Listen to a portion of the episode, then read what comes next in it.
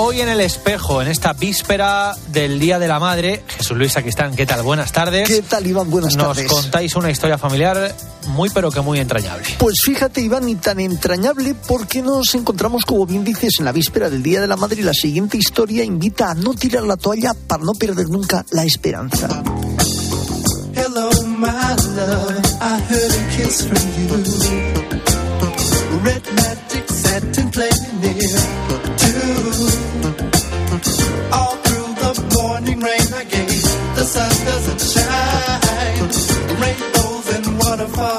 La vida no le puso fácil las cosas al matrimonio irlandés compuesto por Grace Slady ni a su esposo James. Ella soñaba con ser madre y él con ser padre. Sin embargo, las cosas se torcieron.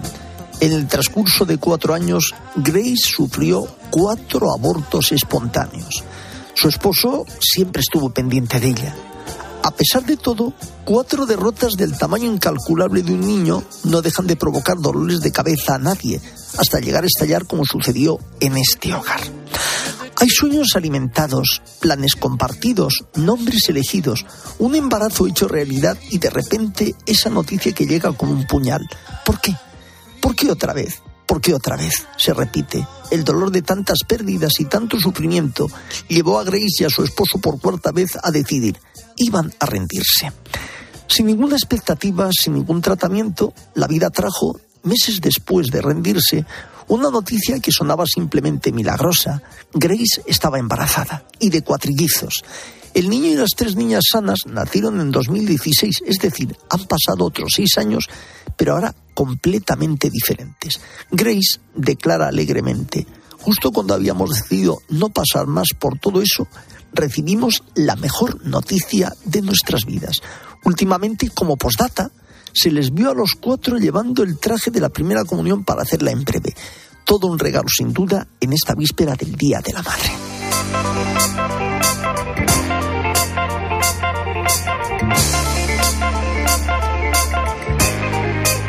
Nos adentramos en el Evangelio de mañana. En este quinto domingo de Pascua, el Señor se nos presenta como el camino a la verdad y la vida. Seguirle a Él es adentrarse en una senda de amor, de alegría y de misericordia. Siempre contemplamos rutas. La de Dios es de esa forma. Para percibirla hay que llevar senderos de perdón, de paz, de esperanza, porque esos son los caminos de Dios, distintos a los nuestros, insospechados, pero siempre excepcionales. Esto es a grandes rasgos el Evangelio de mañana, quinto domingo de Pascua.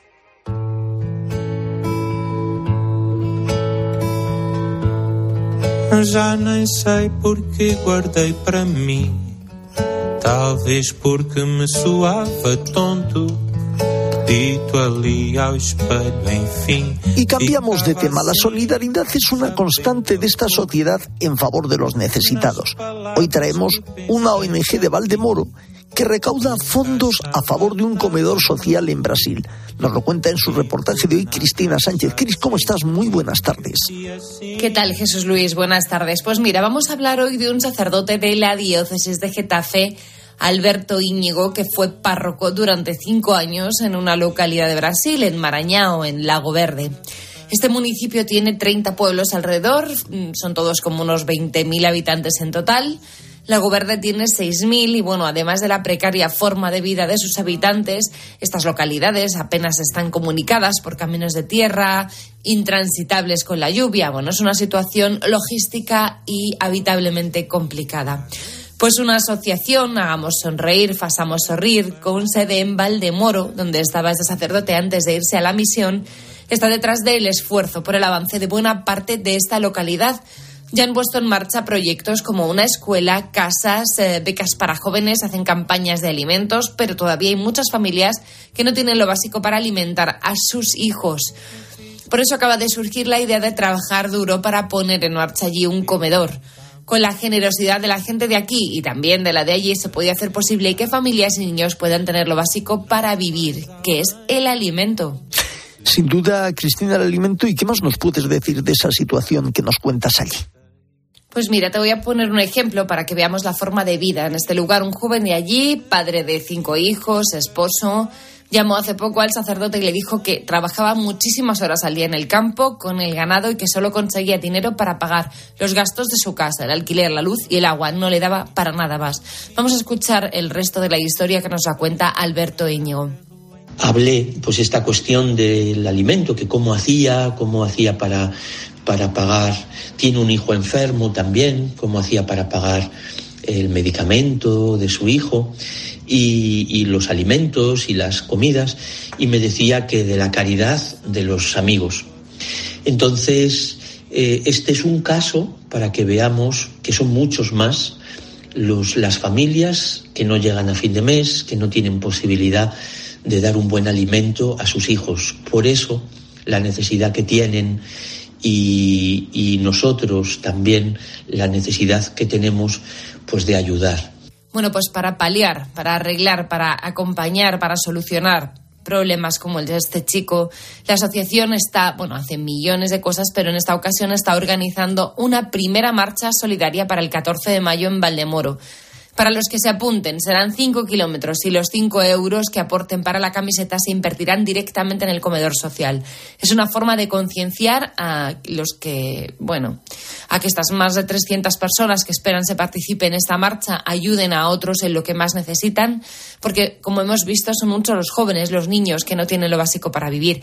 Y en el fondo pues es un día festivo, una marcha divertida con música en la que además vamos a trabajar por los demás. Al finalizar la marcha va a haber un aperitivo para todos los participantes y un bar solidario donde adquirir una bebida. Por cierto, también se necesitan socios. Todo el dinero que se consiga lo enviarán para este comedor social en Lago Verde, en Marañao, en Brasil. Y como dice Alberto Íñigo, compartiendo se multiplican nuestros bienes del cielo y de la tierra. La web es hagamosonreír.org para quien le interese. Nos escuchamos la semana que viene. Pues sin duda la solidaridad llama a nuestras puertas. Muchísimas gracias Cristina, hasta la semana que viene. Pasan 12 minutos de las 2 de la tarde, una hora menos en Canarias, y nos vamos hasta Roma. Eva Fernández, ¿cómo estás? Buenas tardes.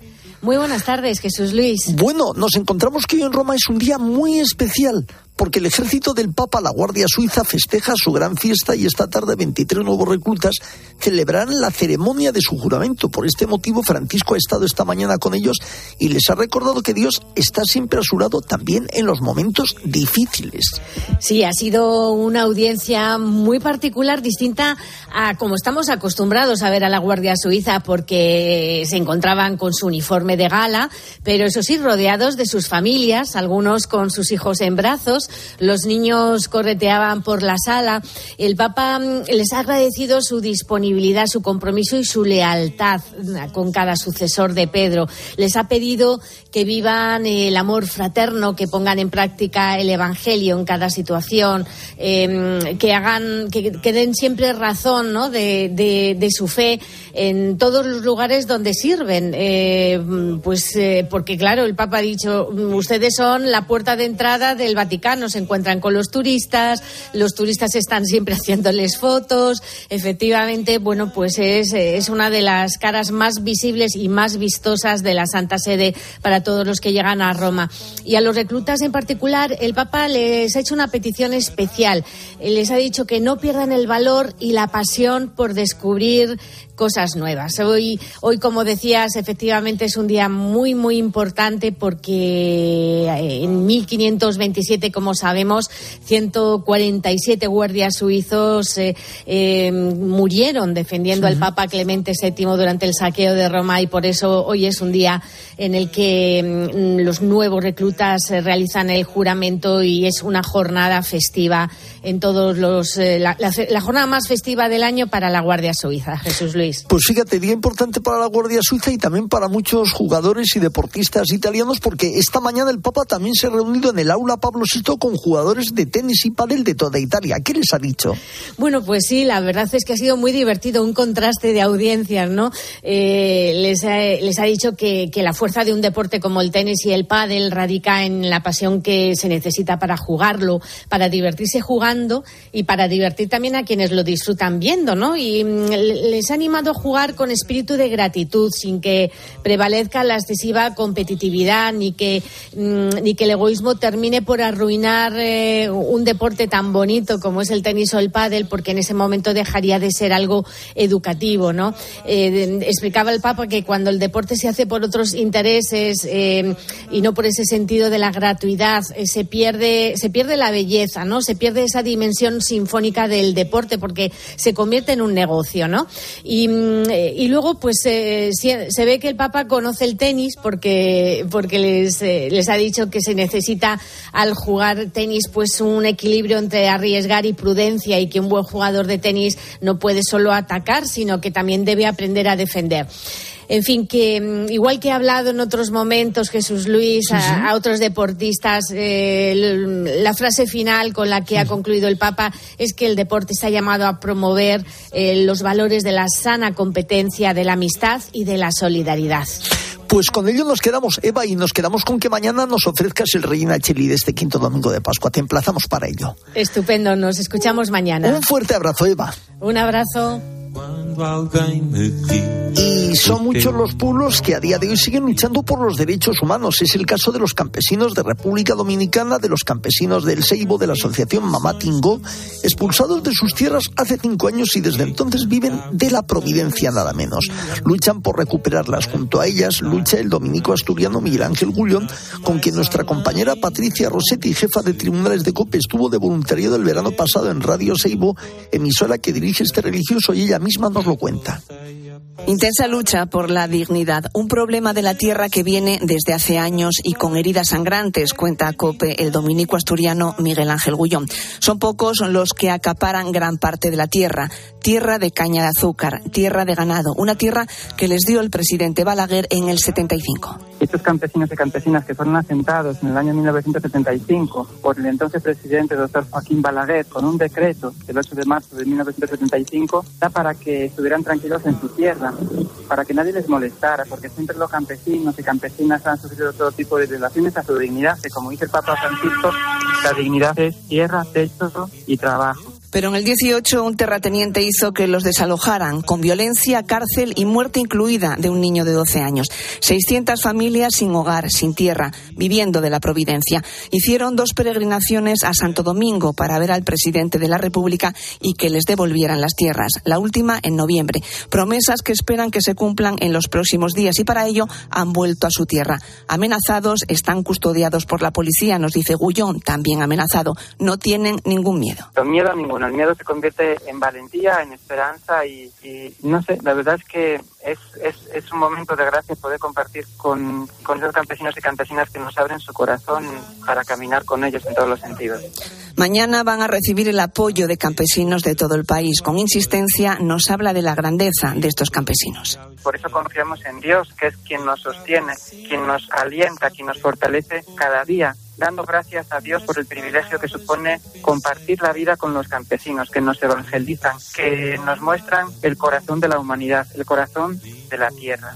Nos habla de la importancia de la radio para la gente del campo, de Radio Seibo. Radio Seibo, cuyo logo es el campesino que escucha la radio, desde siempre, desde que se fundó, su mística es acompañar a las comunidades campesinas, porque nuestra provincia de Seibo es eminentemente campesina y los campesinos confían, confían en Radio Seibo, en el maravilloso equipo de Radio Seibo que día a día está presente en el momento, en la tierra. Y agradece que nos hagamos eco desde aquí. Quiero agradecer en nombre de la comunidad de dominicos, de todos los campesinos y campesinas de la Asociación Mamá Tingo, que COBE pues, nos brinda su apoyo, porque es muy importante que esta noticia se oiga en España y en otros lugares del mundo para que la dignidad sea respetada y que así pues sigamos la herencia de esa primera comunidad dominica aquí en la isla que denunció los tratos abusivos de los colonizadores a quienes vivían aquí apaciblemente. Nos pide solidaridad, que les apoyemos, que recemos. Gullón, un misionero asturiano tranquilo, pero con mucha fuerza, tiene claro que quien persevera gana. Pues muchísimas gracias también, Patricia, por sensibilizarnos. Enseguida nos vamos hasta Granada. En Mediodía Cope, El Espejo. Estar informado. A veces cuesta encontrar a alguien que ponga serenidad a todo lo que está pasando. Lo que parece una clara tendencia es que el trabajo que se está generando es esencialmente un empleo parcial. Carlos Herrera va más allá de la noticia y te explica todo lo que te rodea. Nos estamos acostumbrando a dar carta de naturaleza a un tipo de empleo atomizado que para cada vez más gente es la única alternativa y esto nos hace, por ejemplo, naturalizar la figura del fijo discontinuo, no como si esto fuera una brillante idea. Escúchale de lunes a viernes de 6 a 1 del mediodía en Herrera en Cope. En Mediodía Cope, El Espejo. Estar informado. Each mistake. Oh, you forgave, and soon both of us learn to trust, not run away. Mañana tenía lugar en la Catedral de Granada la ceremonia de beatificación de, Cochín, de Conchita Barrecheguren. Nos vamos hasta allí con Paqui Payares, delegada de Medios de Comunicación de Granada. Paqui, muy buenas tardes. Muy buenas tardes a todos. Bueno, vamos a escuchar lo que eran los ritos iniciales de la celebración donde llegaba este momento, el esperado.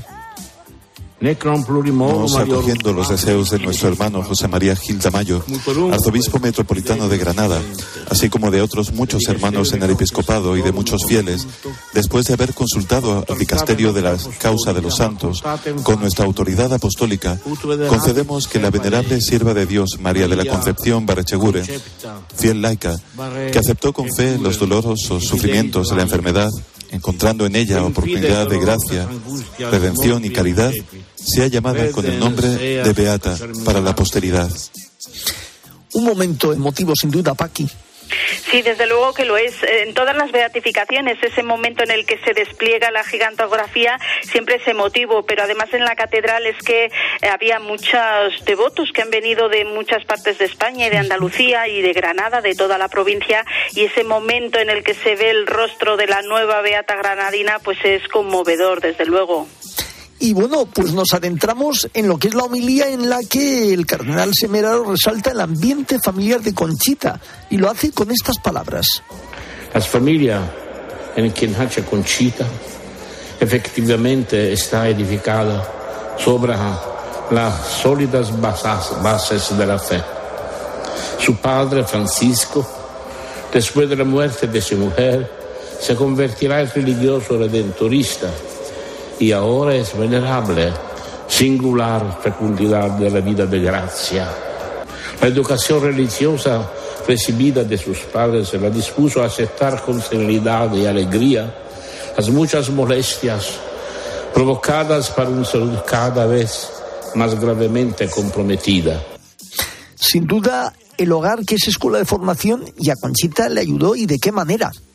Sí, eh, la familia eh, fue una familia profundamente religiosa. Ella vivió desde muy pequeña esa fe y luego tuvo que vivirla porque recordemos que falleció con 22 años, pero vivió toda su infancia y su juventud muy cerca de esa adoración al Señor, del rezo del Santo Rosario, de la Eucaristía y todo eso venía de su propia familia. Fue una vida de sufrimiento porque tenía enfermedad, padeció su madre una demencia también, pero eso no impidió al contrario, le acercó aún más a Jesús y todo esto pues viene de esas raíces desde la familia. Fíjate, lo más impresionante es cuando dibuja también el cardenal Semeraro su fuerza en Cristo y la Virgen ante la enfermedad y lo cuenta de esta manera en su homilía. Fue de gran ayuda la devoción a la Virgen María, a que honoraba con el rezo del rosario. De este modo experimentó la promesa del Señor yo soy la vid, vosotros los sarmientos. El que permanece en mí y yo en él, esa da fruto, fruto abundante. Conchida ha dado fruto abundante porque está siempre unida a Cristo y jamás se ha separado de él. Paqui, ¿por qué a Conchita la vemos en la imagen dibujada con un niño Jesús en los brazos? ¿Sabemos cuál es el motivo? Pues es que ella desde pequeña siempre tenía tanta cercanía con el Señor a través pues de sus oraciones infantiles que, que ella misma con el niño Jesús lo sentía como un amigo muy cercano y entre comillas jugaba con él, era como su, su juguete siendo pequeña. Recordemos que ha estado muy enferma y era lo que le acompañaba en sus horas de de silencio, de soledad en la habitación. Y fue su compañero más cercano. Yo creo que de ahí también creció esa adoración, esa oración que poco a poco pues en la, en la juventud se fue madurando. Porque es verdad que aunque tenía 22 años cuando falleció fue una mujer muy madura en la fe. Y, es, y viene de ahí un poco esos ratos que estaba de soledad y silencio en su propia habitación y lo vivía, no se sentía sola, lo vivía tan cercano que tenía al niño Jesús como su compañero eh, a cada instante. Pues fíjate, así eran las palabras de gratitud de Monseñor José María Gil Tamayo, arzobispo de Granada, y le escuchamos y lo decía así. La beatificación de la venerable sierva de Dios, Conchita Barrichinguren, que vuestra eminencia ha presidido en nombre del Papa, nos llena de inmensa alegría. Con ella, la santidad, la vida en Cristo se pone de nuevo en un primer plano en nuestra vida diocesana, como antes ocurrió en los últimos años con otros cristianos granadinos elevados a los altares, como son nuestros mártires del siglo XX, Fray Leopoldo de Alpandeire y la Madre María Emilia Riquelme. Fíjate, Paqui, decía San Juan Pablo II, y lo han recalcado también Francisco y Benedicto XVI, que España es tierra de santos y Granada no se queda atrás. Desde, luego que no, y además en Granada tenemos también una buena oleada de santidad, de beatos y santos y mártires. Eh, pero hay que recordar una cosa importante que también nos han recordado mucho nuestros pastores y el Santo Padre, y es que los santos, los beatos, no, eran héroes, son personas que han conseguido vivir eh, de tal modo la fe y el amor de Dios en su vida diaria y en sus circunstancias, porque hay circunstancias más dolorosas que otras, eh, como en el tema de los mártires, pero han vivido con esa profundidad el amor de Dios que por eso son santos y beatos. Y eso es una cosa que tenemos a nuestro alcance, ¿no? Cuanto más profundizamos en la conciencia de lo que significa el amor de Dios. Pues Conchita Barrecheguren ya en el calendario de los beatos. Paqui Payarés, un fuerte abrazo y un nuevo beato, una nueva beata a la que nos tenemos que encomendar. Que todo vaya bien. Así es, muchas gracias a todos.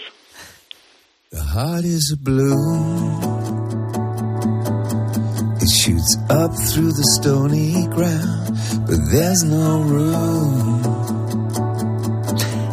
No space y vamos terminando, pero antes, Mario Alcudia, buenas tardes, ¿cómo estás? ¿Qué tal, Jesús? Muy buenas tardes. Hace unos días, la Archidiócesis de Madrid, su delegación de catequesis, celebraba un encuentro de catequistas con experiencia en catequesis de iniciación cristiana para personas con discapacidad. En este acto participaron y expusieron sus experiencias en este ámbito responsables y representantes de distintas iniciativas parroquiales, educativas y formativas. Y es que, como se recordaba en esta jornada, estas personas deben tener un lugar absolutamente protagonista en la Iglesia, algo en lo que se ha evolucionado mucho de manera audaz y entrañable en los últimos años. Se habló de catequesis para personas ciegas, con parálisis cerebral, chicos con autismo, también niños con síndrome Down. Todo gracias a la mejor preparación y capacitación de los catequistas, pero también una mejor adaptación de los materiales y métodos pedagógicos a la enseñanza del Evangelio. Jesús y Raquel son padres de niños con una discapacidad física. Se acercaron a este tipo de catequesis de la mano de sus hijos. Es una experiencia preciosa porque es algo a lo que te enfrentas eh, de una manera diferente porque, bueno, no sabes inicialmente cómo estar con ellos y al final la catequesis te la dan más ellos a, a nosotros y aprendemos más nosotros que posiblemente lo que, lo que les podamos enseñar. Es un regalo enorme trabajar con estas familias y con estos niños. Lo bonito es que nos hacen vivir la fe de una forma distinta. Es especial y es mm, una forma de vivir la fe desde el corazón y eso es un, un testimonio que no podemos agradecer nunca. En todo este proceso, como puedes imaginar, es esencial la tarea en común de la Iglesia, de los catequistas y de las familias. Y es que, como se decía en este encuentro, nadie está excluido del anuncio del Evangelio, porque la transmisión de la fe no tiene fronteras, porque la fe es un don que el Señor regala a todos, también los que tienen esas discapacidades. Y por eso es tan de agradecer el esfuerzo de todos para que estas personas puedan conocer al Señor y llegue así el Evangelio a todos ellos. Hasta el próximo día.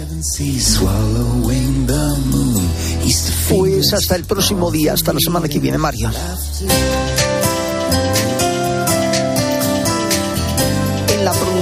Estuvo Jesús García Ercilla, en el control técnico Cinta Molina y en control central Jorge Fuentes. Y el espejo no termina, gira. Y ahora nuestro reflejo se abre hacia la información política y nacional de la mano de Iván Alonso. Iván, nos vamos hasta Londres. Jesús Luis, ¿qué tal? Buenas tardes de nuevo, por supuesto. Todas las miradas puestas en la capital británica porque ya ha sido coronado Carlos III rey de Inglaterra. Tras décadas de espera para él, ya es el monarca del Reino Unido.